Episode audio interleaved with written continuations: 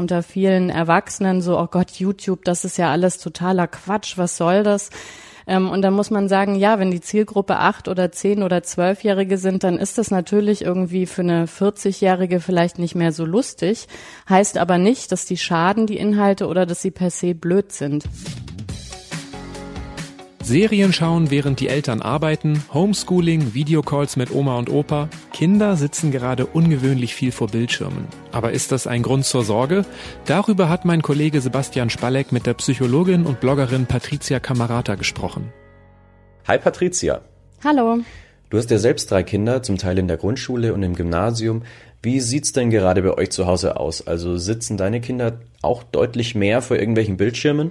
Ja, also um das kurz zu beantworten, ja, aber ich mache mir keine Sorgen. Du machst dir keine Sorgen. Also habt ihr in der Familie schon Anwendungen entdeckt, die die Kontaktsperre so ein bisschen einfacher machen und helfen, durch die Zeit zu kommen? Na, das sowieso. Also die äh, Kinder sind ja über Messenger-Dienste auch schon vor der Kontaktsperre mit ihrer Peer Group verbunden gewesen und das ist auch definitiv das, was sie gerade über die Zeit bringt. Viele fragen sich ja, wie lange sollen Kinder vor Bildschirmen sitzen? Die WHO, die empfiehlt sogar, die unter Zweijährigen gar nicht ans Smartphone oder an den Computer zu lassen. Kinder bis zu fünf Jahren sollten dann laut der Empfehlung höchstens eine Stunde Bildschirmzeit bekommen. Was hältst du von solchen strengen Zeitlimits? Also so gut wie gar nichts, weil ich glaube, dass das nur so eine Behelfsmaßnahme ist, wenn Eltern sich sorgen. Und viel wichtiger ist es, nicht nach dem wie lange zu gucken, sondern nach dem, was machen die Kinder da eigentlich. Wenn man jetzt ein Computerspiel erlaubt, was genau an der Stelle keinen äh, Speicherpunkt beispielsweise hat oder eine Serie, die gerade mitten im Höhepunkt der Handlung ist und man sagt, so jetzt sind die 30 Minuten oder die Stunde, was auch immer man da festlegt, vorbei, dann muss man sich natürlich nicht wundern, wenn es auf jeden Fall Frust auf Seiten der Kinder gibt. Wie sieht es jetzt bei Kleinkindern aus? Also bei den ganz Jungen, schadet da vielleicht Medienkonsum? Gibt es da Studien? Also es gibt ja viele sich widersprechende Studien. Man kann, glaube ich, so grob zusammenfassen, dass tatsächlich so das Alter zwei, drei, da kommen die auch gut ohne klar, was aber im Gegenzug nicht heißt, dass es schadet, wenn man es mal nutzt. Und hast du jetzt für, für Eltern, die dem Ganzen so ein bisschen ratlos gegenüberstehen, trotzdem so eine Faustregel, wie man die Bildschirmzeit ungefähr ans Alter des Kindes anpassen kann? Oder ist das Alter des Kindes überhaupt entscheidend? Na, das Alter des Kindes ist wieder bezogen auf die Inhalte entscheidend. Und da ist es ganz wichtig, dass man vor allem die kleinen Kinder gar nichts alleine machen lässt, sondern die beobachtet, weil selbst altersgemäße Inhalte können ja individuell ein Kind erschrecken. Also wir hatten mal so einen Fall, wo ich mir gar keine Gedanken gemacht hatte bei dem kleinen Kind, weil das ältere Kind hat sich äh, Videos auf YouTube angeguckt, wo so Häuser gesprengt worden sind, weil es das einfach total interessant fand. Und da dachte ich, naja Gott, das ist ja nichts Schlimmes, da kann es daneben sitzen und zugucken. Aber das hat dem kleinen Kind total Angst gemacht und deswegen ist eben wichtig, dass man, wenn man was dem, dem Kind machen lässt, dass man eben auch dabei ist und die Reaktionen sieht, auch sieht, wie ist es mit der Aufmerksamkeitsspanne, wird es irgendwie unruhig. Da spielen also ganz viele Faktoren mit rein. Dein Buch heißt ja 30 Minuten, dann ist aber Schluss. Das klingt nach so einem klassischen Elternsatz, um Kinder vom Fernseher wegzukriegen. Sollten da Eltern da gerade jetzt in der Krise ein bisschen lockerer werden? Auf jeden Fall. Und sie sollten sich auch dringend damit beschäftigen, was die Kinder machen. Also Interesse zeigen, sich erklären lassen, warum findest du das so toll, warum möchtest du das machen, was macht dir daran Spaß und eben nicht einfach ohne eigentlich sich auszukennen, was die Kinder da machen, irgendeine Zeitspanne festzulegen. Man hat ja schon den Eindruck, dass für manche Eltern so ziemlich alle Medien per se was Schlechtes sind. Was hältst du davon? Was ist da dran? Das ist, glaube ich, tatsächlich so auch eines der Probleme, nämlich, dass man sein eigenes ästhetisches Empfinden, sein eigenes Humorempfinden mit einem pädagogischen Urteil verwechselt. Also, so wie dieser Satz mit den 30 Minuten ist unter vielen Erwachsenen so, oh Gott, YouTube, das ist ja alles totaler Quatsch, was soll das? Ähm, und dann muss man sagen, ja, wenn die Zielgruppe acht oder zehn oder zwölfjährige sind, dann ist das natürlich irgendwie für eine 40-jährige vielleicht nicht mehr so lustig. Heißt aber nicht, dass die schaden, die Inhalte, oder dass sie per se blöd sind. Und wenn man das eben so abwertet, dann führt es lediglich dazu, dass die Kinder einen nicht mehr langfristig an dieser Welt teilhaben lassen wollen. Was zählt denn für dich eigentlich so alles zur Bildschirmzeit? Also macht es für dich einen Unterschied, ob ein Kind passiv vor dem Fernseher sitzt oder zum Beispiel sich mit einem Lernspiel auf dem Tablet beschäftigt? Also es macht schon einen Unterschied, aber man darf eben nicht vergessen, dass auch passiver Konsum Lerneffekte hat. Also mein jüngstes Kind beispielsweise guckt total gerne Naturdokus und das hat einfach den Effekt, dass es in Sachkunde und auch in allen naturwissenschaftlichen Dingen wirklich ein riesiges Wissen aufgebaut hat. Und natürlich ist so vom Bauchgefühl, glaube ich, für viele Eltern, wenn die Kinder also nicht konsumieren, sondern was produzieren, fällt es leichter, diese Zeitspannen eben zu erweitern. Und da muss man sich aber vielleicht auch ein bisschen informieren, was sind denn die Sachen, die auch Spaß machen, weil manche Lern-Apps, die Eltern jetzt toll finden, die sind vielleicht für Kinder auch eher langweilig, wohingegen so ganz einfache Apps, mit denen man zum Beispiel Stop-Motion-Videos machen kann, das finden Kinder vielleicht spannend und toll und da beschäftigen sich die, die sich dann auch gerne länger mit. Wie finden Eltern eigentlich raus, welche Inhalte unbedenklich sind? Also sollten die das vielleicht erstmal selbst ausprobieren? Und woran erkennt man ein gutes Spiel oder eine App?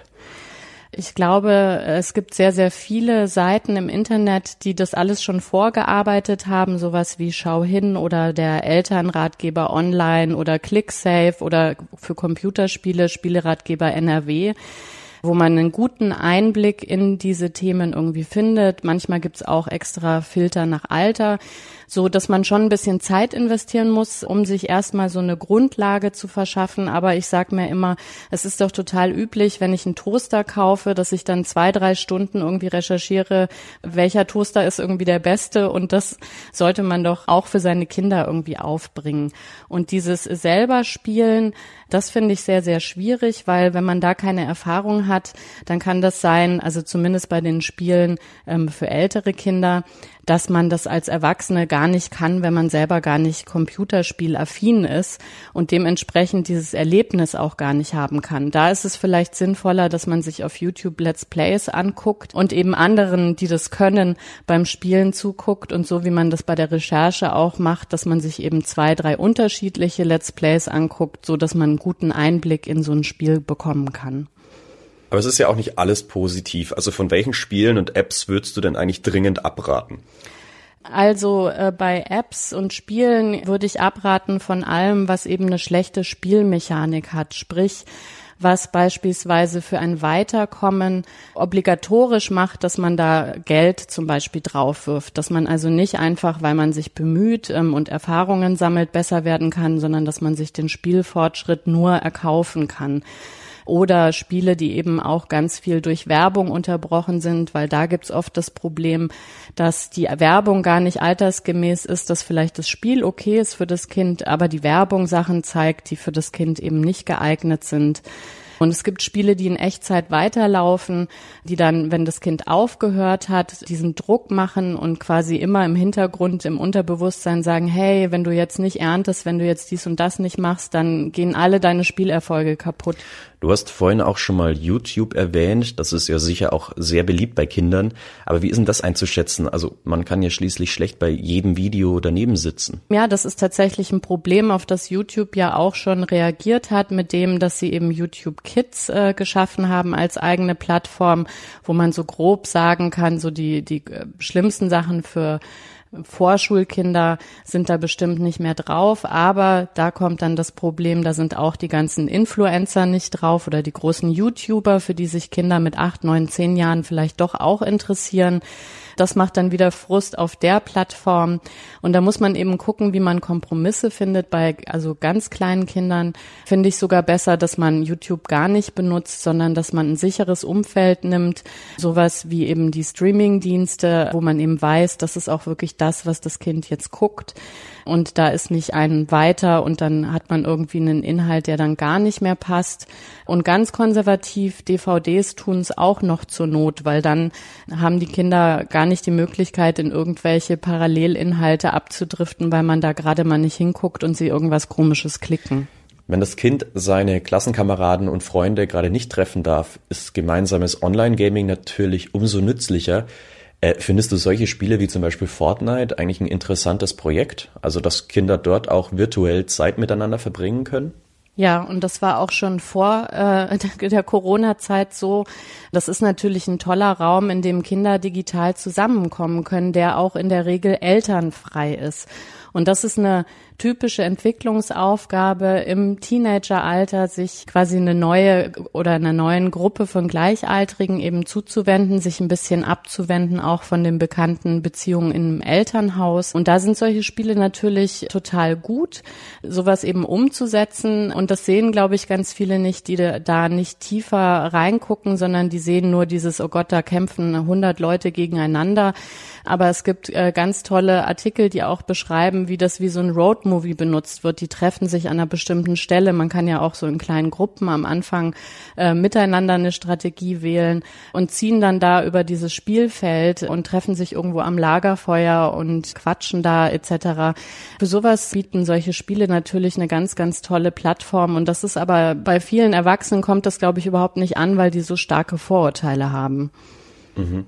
Mal so eine ganz grundlegende Frage. Was denkst du, was fasziniert Kinder überhaupt so sehr an Computerspielen?